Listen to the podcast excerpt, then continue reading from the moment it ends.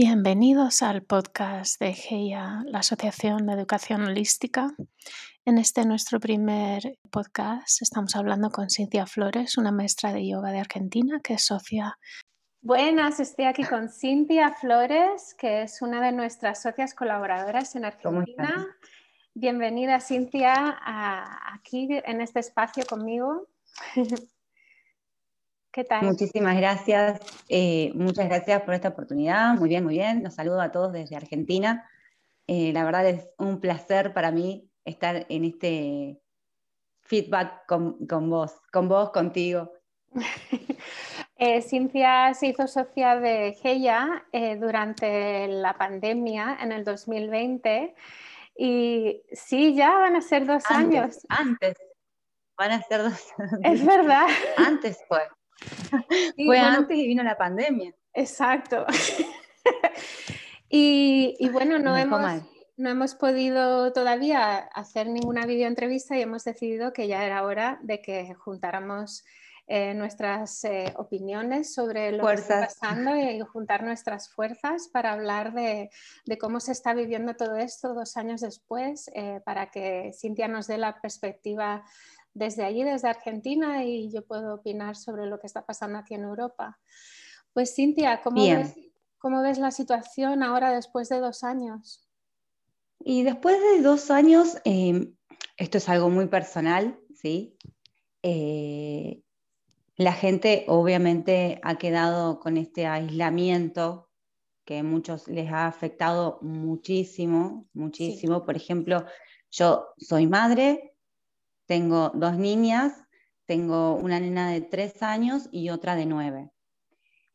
Eh, dentro de la familia también sufrimos pérdidas, ¿no? Que esto es una cuestión también eh, emocional, psicológica, eh, bastante fuerte. Así como nosotros acá, considero que en todas partes del mundo, pero a la Argentina le está costando muchísimo salir a flote. Si bien es un país, como ya conocen, eh, súper remador, le decimos acá, donde une fuerzas y salimos adelante, pero son crisis tras crisis, ya sea político, económico y, ahora emocional, psicológico. Entonces es un país donde está a veces acostumbrado a, salir adelante, pero a nivel emocional estamos, eh, y me incluyo, ¿sí? que fue un golpe bastante fuerte.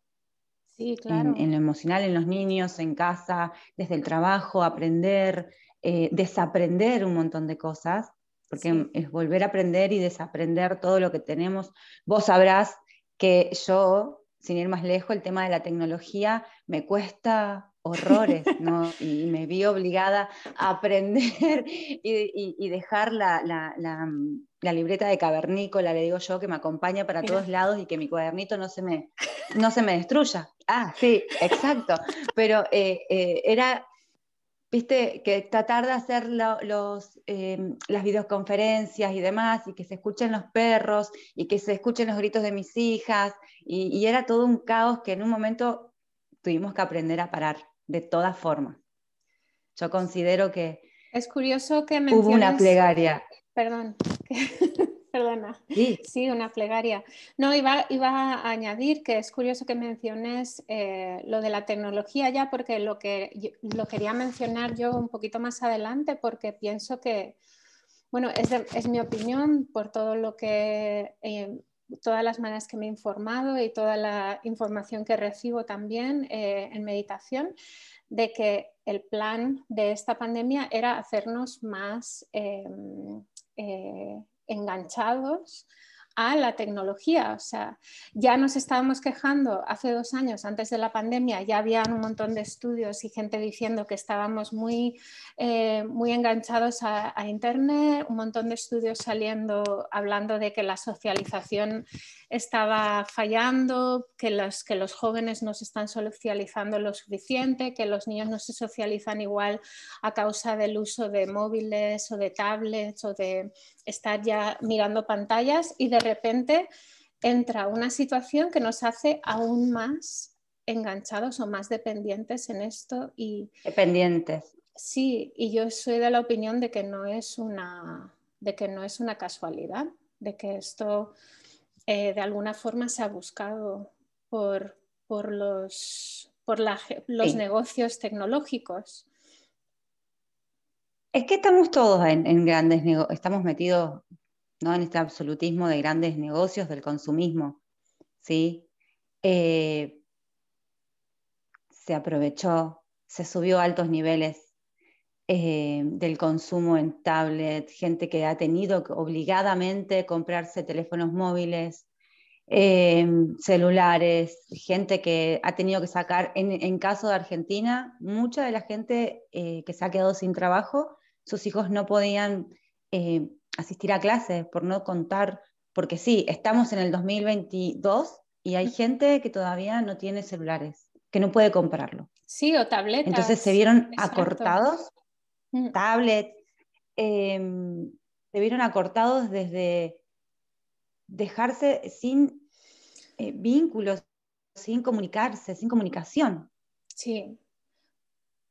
Pero te digo que esto estaba, yo creo que la pandemia ha sido una excusa para lo que realmente quieren, quieren hacer con la población a nivel mundial. O sea que el, virus es la excusa.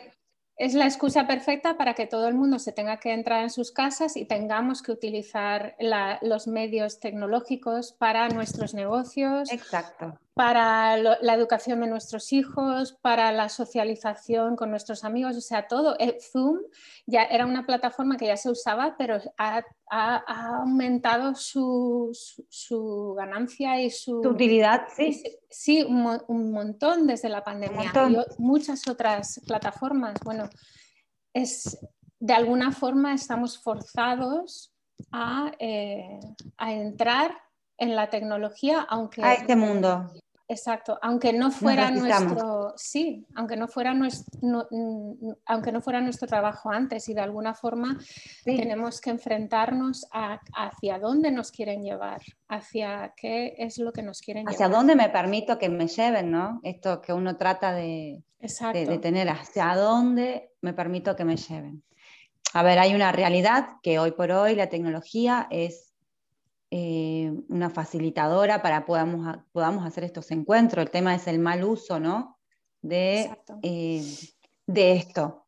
Pero a ver, si estamos encerrados las 24/7, como decimos acá, 24/7 encerrados, ya, eh, porque a veces yo cuento con una especie de, tener un, un, lugar un poco más amplio, pero tenemos gente que viven en departamentos, niños, llega un momento que uno dice, no les quiero dar el celular, pero no quedó otra. Sí, porque se suben por las paredes. Y sí, no quedó otra, no había forma. Entonces creo que hay como un adoctrinamiento eh, en base del miedo, obviamente, porque quedan. Yo no voy a entrar en, la cuestión ¿no? médica y, demás, que seguramente hay una realidad y hay demás, pero también creo que hay una presión a, a la fobia, a tener que la gente viva con ese pánico de decir, que vamos, ni nosotros, ni ustedes, ni la gente del mundo, no podemos juntarnos, no podemos tener algo tan básico como que es la conexión con nuestros seres queridos. Sabemos que nos enfermamos, mucha gente ya está demostrado. Fuimos hasta, creo, conejitos eh, de India eh, en, este experimento pandémico, ¿sí? A ver cómo, porque estas crisis de pandemia la hemos vivido eh, bueno, no la hemos vivido nosotras, pero sí con anterioridad y considero que... Nuestros antepasados, sí. Nuestros antepasados y bueno, vamos a ver cómo reaccionan ahora en el siglo XXI. No sé, es como que te lleva a, llegar a, pensar estas cuestiones. Sí, comparto todo lo que has dicho de lo que se está viviendo en Argentina. Aquí en España también hay eh, mucho, ha afectado mucho las emociones y la socialización de la gente. Y acabo de escribir un, blog en la página de GEIA hablando del estrés postraumático y cómo esto no se está hablando eh, de lo suficiente, pero es la realidad de que hemos sufrido un trauma a nivel global, o sea, es la primera vez que se para todo el planeta eh, a nivel económico, a nivel social, la gente, todo el planeta dentro de sus casas y eso es un trauma y ahora estamos sufriendo los efectos postraumáticos. Es como que, claro, es como que se dio la enfermedad, pero ahora le dice, eh, ahora estamos todos devastados porque es una realidad, estamos todos devastados y bueno, y ahora ver cómo, qué es lo que hacen con todo esto que sucedió. Es como que nos dejaron solos, ¿sí? O sea... Bueno, sabes que, sabes que tuvieron, en Nueva York eh, tuvieron simulacros sobre la pandemia, las grandes, los grandes empresarios, que eso está documentado eh, online ya de, que, de, que, eso ocurrió. Y yo creo que en esos simulacros ellos sabían que esto dejaría a la población traumatizada y que se podrían aprovechar de, de esa traumatización y ese estrés postraumático para hacernos más adictos, porque la, falta de intimidad es una de las consecuencias o una de las cosas que lleva, que conlleva a la adicción. Y no hay adicción más grande hoy en día que la adicción que tenemos a la, a la tecnología.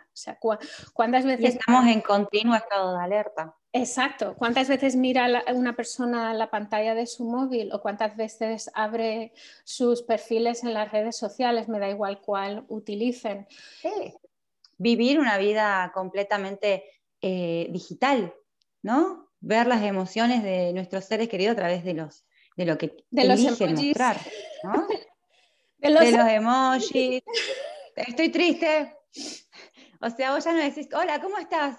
Pulgar, arriba. De hecho, ¿sabes, Cintia? pierde. Hay un estudio que se está desarrollando en Estados Unidos en base a que los niños, por ir al colegio con las mascarillas, no están aprendiendo a leer las, las facciones humanas que les, les da a entender ciertas emociones y que esto está bajando el coeficiente intelectual de los niños un 10%. Mira, considero que en esta pandemia, si bien nosotros al ser adultos y tener alguna que otra herramienta, los niños fueron los más golpeados que vendrían a ser la generación a la que uno les apuesta o pone todas las fichas, donde venía una generación bastante revolucionaria, ¿no? Con esto de un montón de flexiones, de luchas, de, bueno, de, sobre la mujer, los LGTB, o sea, em, eh, a ver una, cuestión mucho más amplia, ¿no? Una niñez feliz o una niñez eh, más suelta, completamente, un poco más relajado, sin tanto prejuicio. Eh, y fue la generación donde a, la cual más se le prohibió quienes fueron los que... A ver, nosotros podíamos ir al supermercado, ellos no podían ir ni siquiera a una plaza. Exacto. Estuvieron más años, dos años prácticamente, por lo menos acá en Argentina, sin ir al colegio. Sin ir al colegio. ¿Y los, y los columpios, los parques públicos eh, vallados? ¿no Estaban vallados con peligro, pero nosotros, como adultos, podíamos caminar y dar una vuelta. Y los niños fueron lo que más aprendieron. Mi hija, lo veía en mi hija, que te decían, no hay que darle un beso, no puedes tocar. O sea, ellos estaban, lo, entendieron desde un principio, ¿no? Cuestionaban desde su lugar de niño. E, en, el caso de mi nena, eh, a, lo mejor esto también coincidimos allá, eh, con el tema de la pubertad precoz, eh, durante la pandemia, durante la pandemia eh, yo veo que ella como que empieza a, mostrar que su cuerpo estaba desarrollándose de una manera temprana. Lo consulto con la pediatra y bueno, en base de estudios y la desesperación, porque también es una enfermedad que es poco frecuente, entonces las obras sociales no la cubren. Estamos hablando que son dosis carísimas porque son inyecciones de hormonas. De un tratamiento de hormonas eh, que, están dolarizadas y ya saben la situación con Argentina, padres que no solamente, o sea, hay padres que directamente no la pueden costear y lo que me decía la endocrinóloga era que en la parte de la pandemia se vio una suba tan fuerte por el uso de la tablet, por estados de alerta, por niveles hormonales que, sí, emocionalmente ellos sintieron pérdidas de sus seres queridos eh, mi hija, por ejemplo, hablaba de desaparecieron, decía. O sea, ella no hablaba sobre no están más. Ella cuando hablaba conmigo me decía, y, con las burbujas, mamá, ¿dónde están mis otros compañeros? Desaparecieron. Eh, no lo asociaba con que, bueno, la ellos van en otra semana. O sea, incertidumbres eh, en los cuales que repercuten en los niños. Sí. ¿Qué, dejó o qué va a dejar en su adultez esta pandemia en ellos, no? un montón de secuelas que todavía estamos Un montón de secuelas. Y de gestionar. Y nosotros, y de gestionar, exacto. Sí, a, eso añadimos un montón de incertidumbre económica a nivel global. O sea, estamos viviendo una de las incertidumbres más grandes globales, que están hablando de un reseteo. Sí, del mundo. O sea, es, a veces yo digo, es una, es una locura. Yo, eh, uno estudia eh, o lee o trata de interiorizar y, y escucha, ¿viste? Y escuchas un montón de campanas. Pero vos estás con este estado de alerta, porque es un estado de alerta continua, es supervivencia pura. Exacto. ¿No? Tu mente no, la gente dejó de dormir bien, porque estaba pensando en las deudas, estaba pensando eh, en su familiar que estaba enfermo, que no, lo podía, no, podían verlo, eh, completamente traumático. Sí. Entonces, imagínate que en ese estado de alerta, yo creo que hasta el día de hoy, por ejemplo, me pasa que em,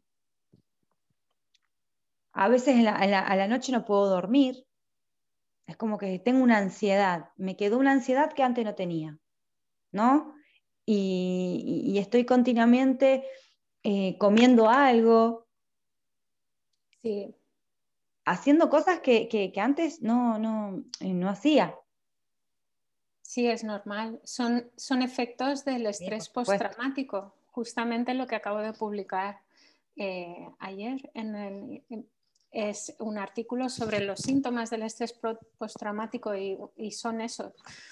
Y yo ya, yo ya sufrí un estrés postraumático viviendo en Nueva Orleans hace 15 años cuando el huracán Katrina y tuvimos que evacuar la ciudad y luego la ciudad se inundó, no pudimos entrar en la ciudad, toda la gente que había evacuado no pudo entrar durante meses, los que se quedaron dentro de la ciudad no tenían agua potable, no había luz, no había recogida de basura, entonces una vez que se volvió a entrar en la ciudad y todo se supone que empezó a volver a la normalidad, ahí es donde salieron todas las secuelas de estrés postraumático y entonces yo esto ya lo, ya lo he vivido, o sea, lo viví en una situación específica de una ciudad y ahora se ha hecho una situación global, pero es, es, lo mismo, es, un, es, una situación de, lo que has dicho de supervivencia donde toca todos los puntos de, o sea, toca la muerte, toca la, ansiedad de, de, no saber qué va a pasar, la incertidumbre y, la gente perdiendo sus trabajos. Todo, toca todo. La conexión a, nuestra, a nuestro soporte social, porque ahora ya no tenemos la no vemos a la gente, hemos perdido amigos o hemos perdido eh, situaciones de lazos sociales. Y esto es, esto es exactamente lo que indica un estrés postraumático y el estrés postraumático se tiene que... Em, se tiene que sanar, se tiene que, se, tiene que curar, no es algo que se vaya por sí solo. De hecho, claro, hay que tratarlo, porque no. de hecho hay... Yo considero que... Sí, no, no, ahora continúo, No, no, que considero que em, no creo que nos quieran hábiles y lúcidos. Exacto. ¿Sí? Por una cuestión de que ante semejante pérdida de, de contacto, porque el aislamiento, cuando eh, pongan, vamos a suponer, ¿no? que estoy hablando desde mi ignorancia porque eh, no lo estuve, pero una persona que está eh, en una cárcel, ¿no? detenido, 30 años ahí. Nosotros pasamos 15, 20 y estábamos, que caminábamos por las paredes, pero no tenemos contención, ¿sí? Porque desde el Estado lo que debería haber asistencia psicológica o ayuda para que las personas puedan tratarse. No, no, no hay. No les interesa, o sea, no, no, les interesa. No les conviene. No les conviene si somos, si estamos sanos, si estamos en nuestro propio juicio, no les vamos a, a, Más enfermos, mientras más enfermos mejor. Más fáciles de controlar. más fácil de controlar, una persona que está, a ver, es como que te agarran así, te dicen, bueno, esto es tu vida y depende de mí, que me hagas caso, de vos, y qué vas a hacer. ¿Y vos qué haces? Te quedás, te quedás ahí, llega un momento donde la gente empieza a ver que los grandes eh, eh, empresarios, los políticos van acá, van allá y dicen, bueno, nosotros nos quedamos, pero bueno, acá en Argentina a veces parece una burla, porque mientras estábamos todos confinados había el presidente festejado un cumpleaños, entonces es una falta de respeto para nuestros médicos que realmente han perdido su vida, o sea, algo devastador, ¿no?